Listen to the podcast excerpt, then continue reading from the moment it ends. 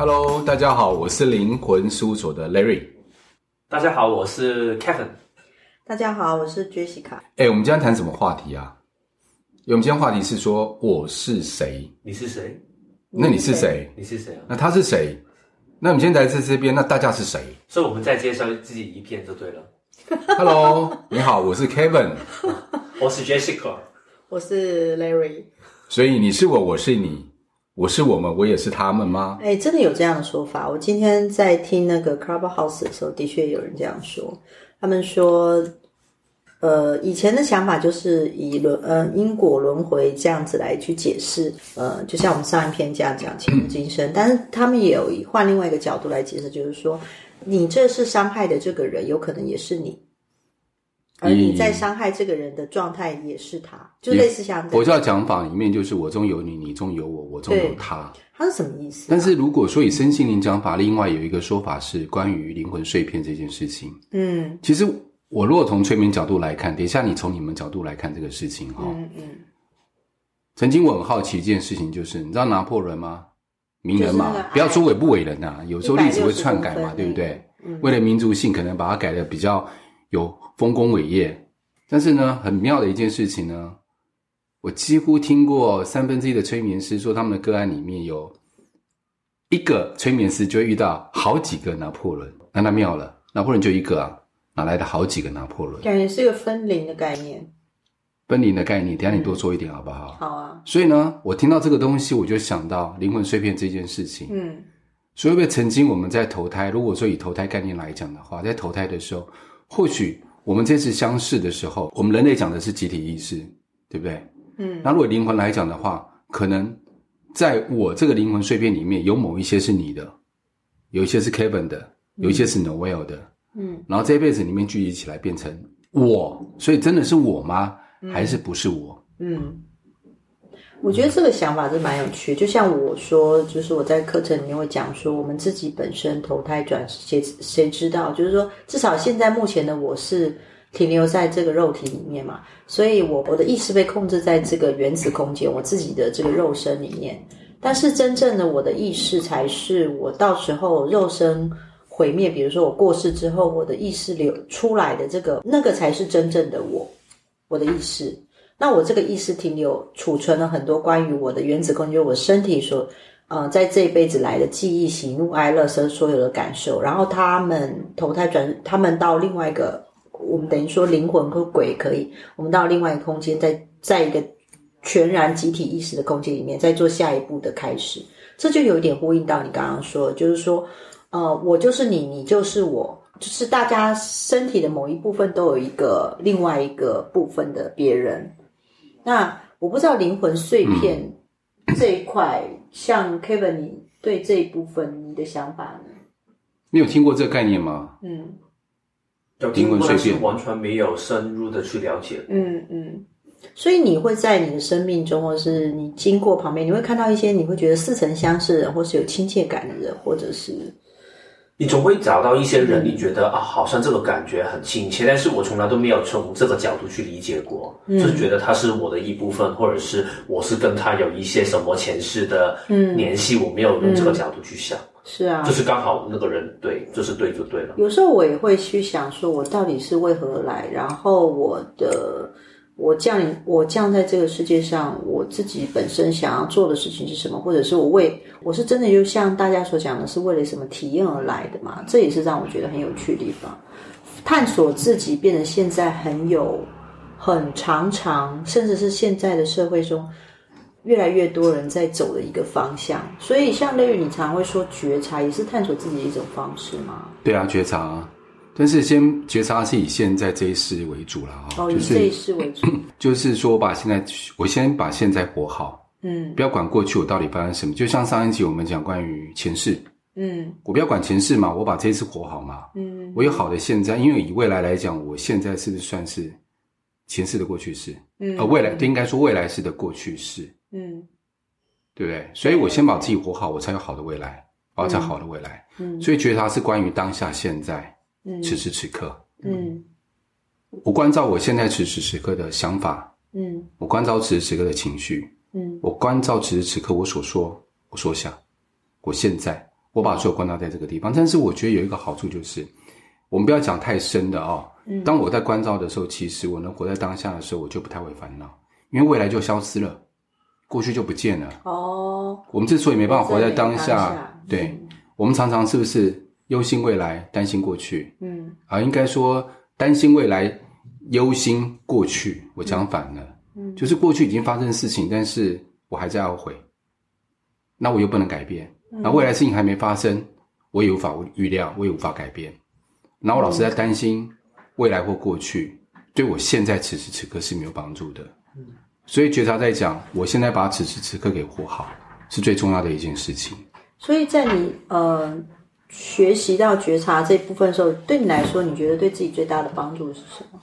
觉察，我觉得我可以以情绪来讲比较简单。情绪通常情绪是无法控制的，嗯，我出来就出来了。嗯，但是在我情绪准备要出来之前，我可以觉察到一件状况：我情绪要出来了。嗯，当我出来的时候，我就有选择：我让情绪出来，伤害到自己或伤害到别人吗？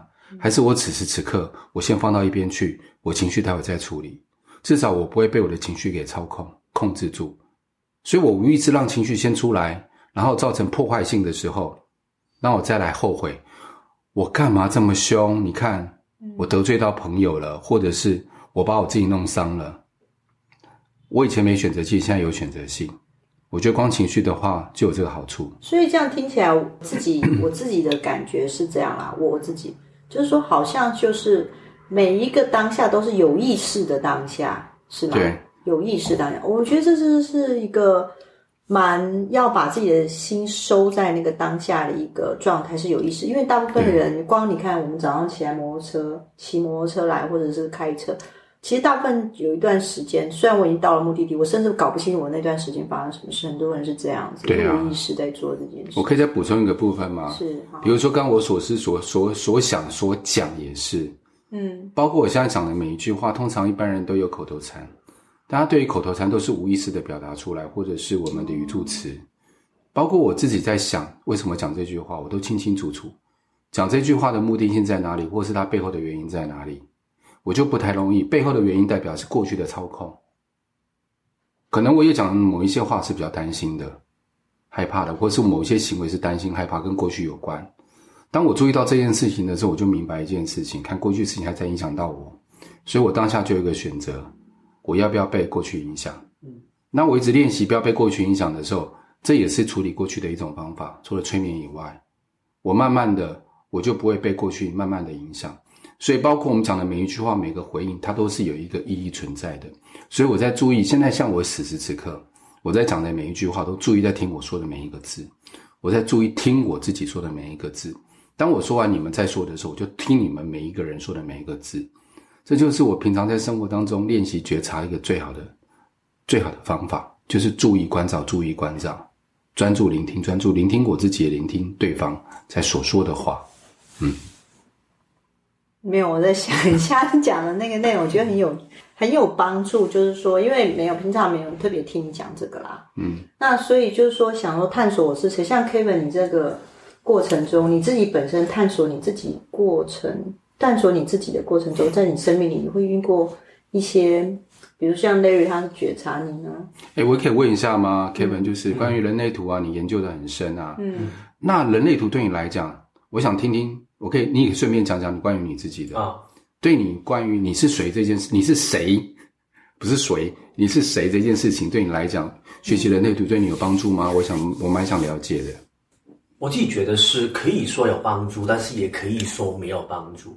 因为其实人类图里面，它当然会有很多架构去让你知道，原来我可以用这个面向去看自己。嗯，所以这个会有帮助的。嗯，但是同时听完那个东西也不代表是我嘛，因为它只是图里面呈现的一个面向的我。所以回到刚才 Jessica 有问的一个问题，所以我是谁这个问题的话，我觉得很多人，包括以前的我，很容易会跌进一个陷阱里面，我们会很想找到一个答案。但是如果你可以想象一个画面，如果你现在在一个没有人走过的草地上面去走路的话，然后当你走到一半的时候，嗯，你回头看你走过的地方，你会发现原来路已经走出来了，嗯，或者是旁边有一个人看到你，他说：“诶，你看那边有一条路哦。”嗯，其实我是谁也是同样一个问题。其实我们不是找到一个答案，我是谁，嗯、所以我就用这个我是谁去活出我们的人生。嗯，但是我们是在我们的生活里面做我们每一个刚才 Larry 说的有意识的每一个觉察的行为。我们走到某一步的时候，我们的人生、我们的经历、我们的经验就会定义出其实我们是谁。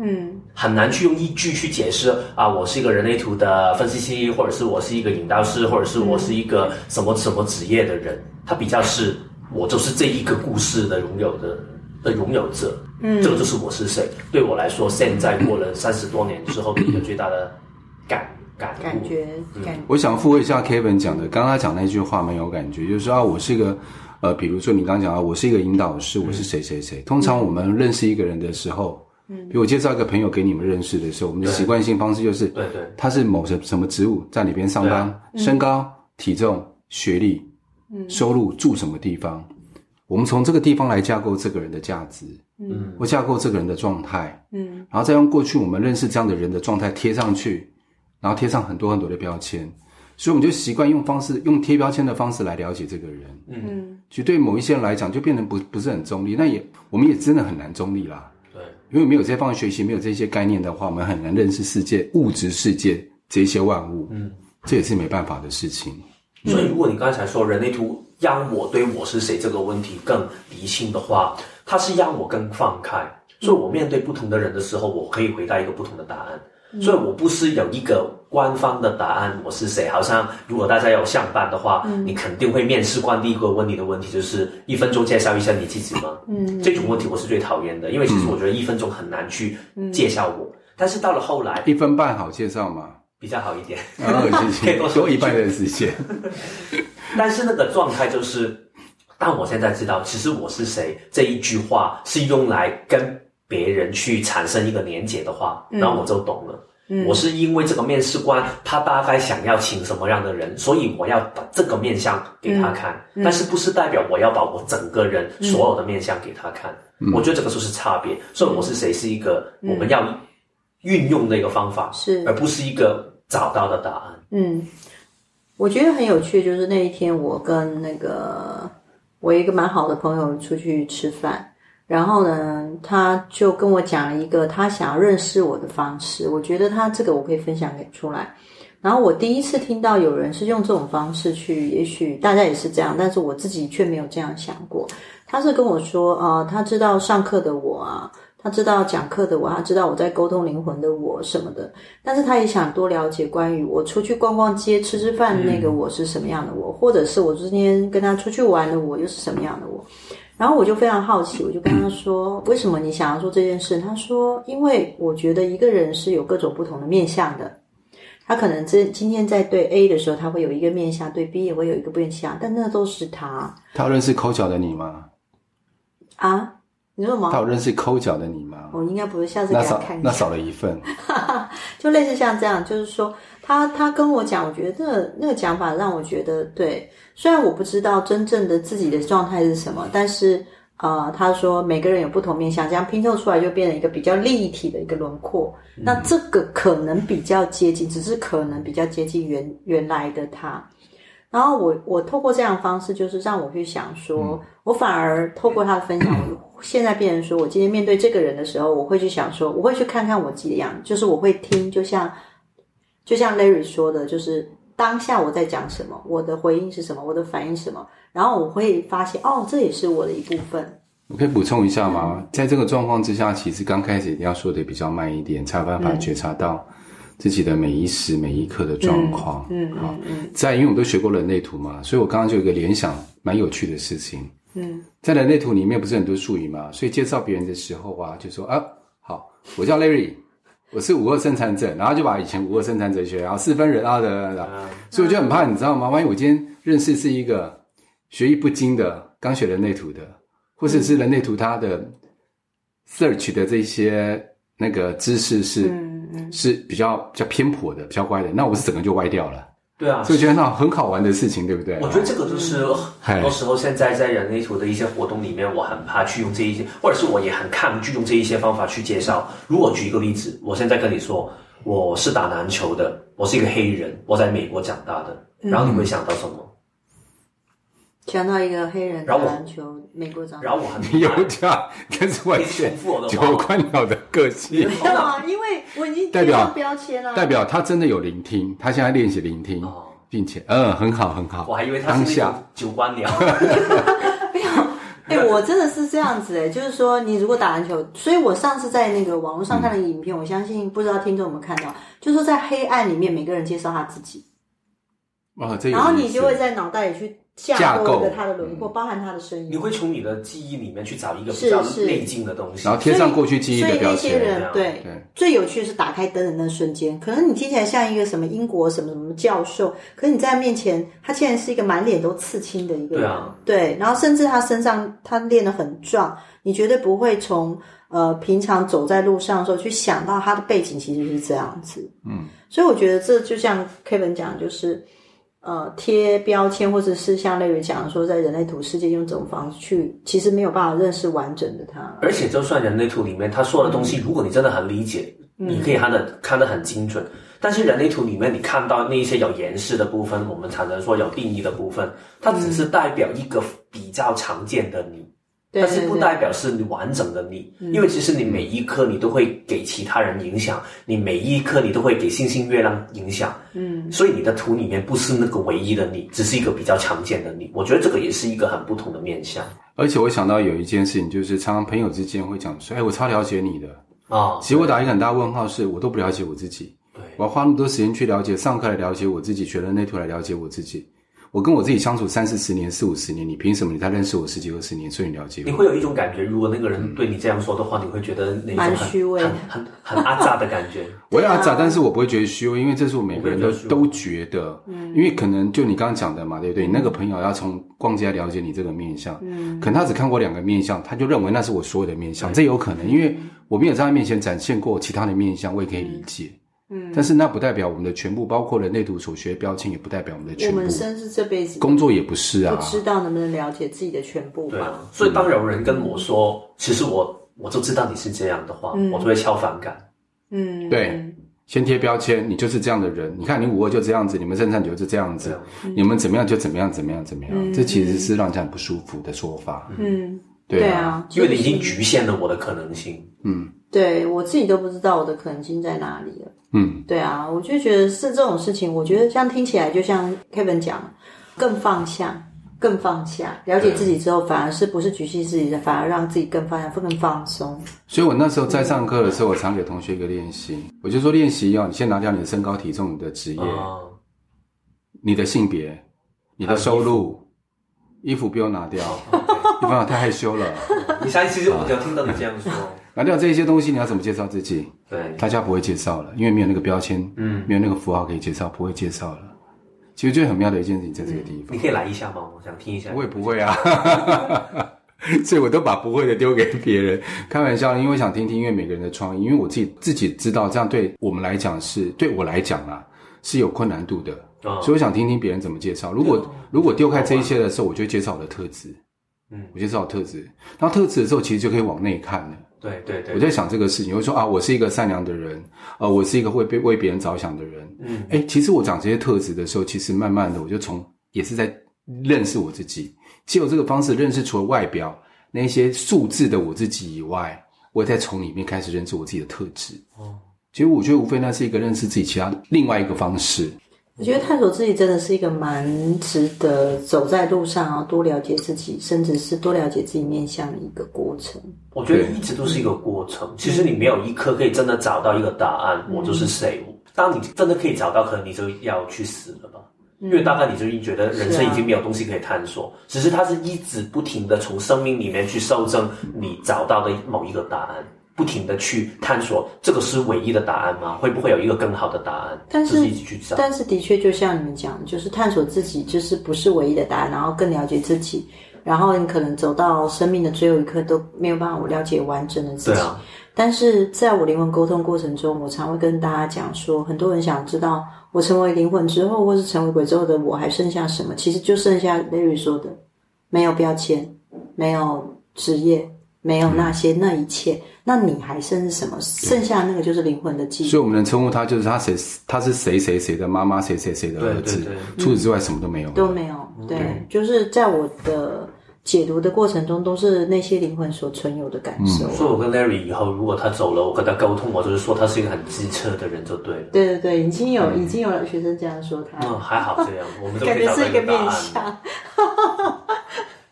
好，谢谢各位，谢谢各位机车的朋友，谢谢各位机车的朋友。所以你叫物以类聚嘛，对不对？所以大家都一样机车，谢谢你们。我是小机车。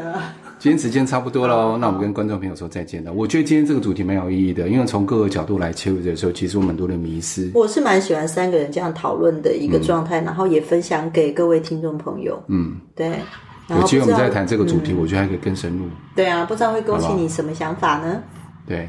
嗯，好，那我们就跟各位朋友说再见喽。好，拜拜，拜拜。